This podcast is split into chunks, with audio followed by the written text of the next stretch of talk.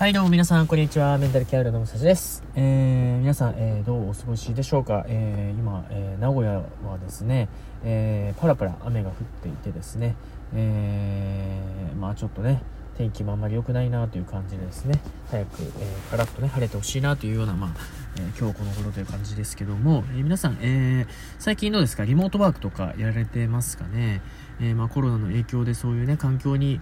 急に変わってしまったという方はですね結構鬱になったりとか、えーそういう方が多いと言われていますので、えーまあ、その理由としてはですね多分外に出ていないことが問題かなと思いますね、まあ、あのストレスケアで、えーまあ、三大ストレスケアと言われているのが運動と深呼吸と、えー自然と触れ合うことと言われておりますので、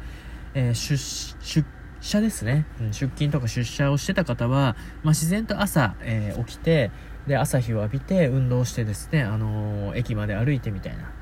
でその間に、まあ、森をね木とかを見てたと思うんですけどそれがまあなくなってしまったという方は、えーリモートワークによってですねうつ病になってしまう確率が非常に上がってしまうので、えーぜひですね自発的に、えー外に出てで、えー運動をすると。で、まあ、1日、えーまあ、10分から20分のウォーキングでいいのですると。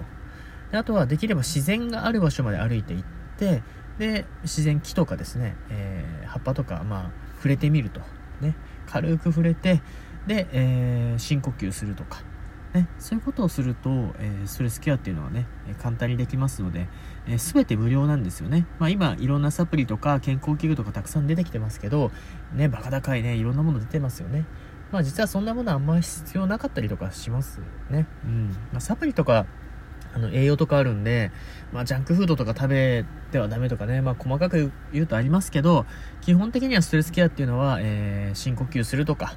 えー自然と触れ合うウォーキングするって全て無料でできることで、えー完結してしまうねレベルのことだと思いますので、えーそれを知っていてやってるかやってないか、まあほとんどの人がこの話を聞いてもですね、えー100人いたら、えー20人もやらないというねような、え結果になってしまいますのでぜひですね、え知っているからこそやってみるというね、え自分自身は、えストレスに負けない体を作っていくということで、え日々のストレスケアをね頑張ってほしいなということで、えまあ、今日は短いですけどね、え基本的な話をさせていただきましたということで終わりたいと思います。今日も、えご清聴ありがとうございました。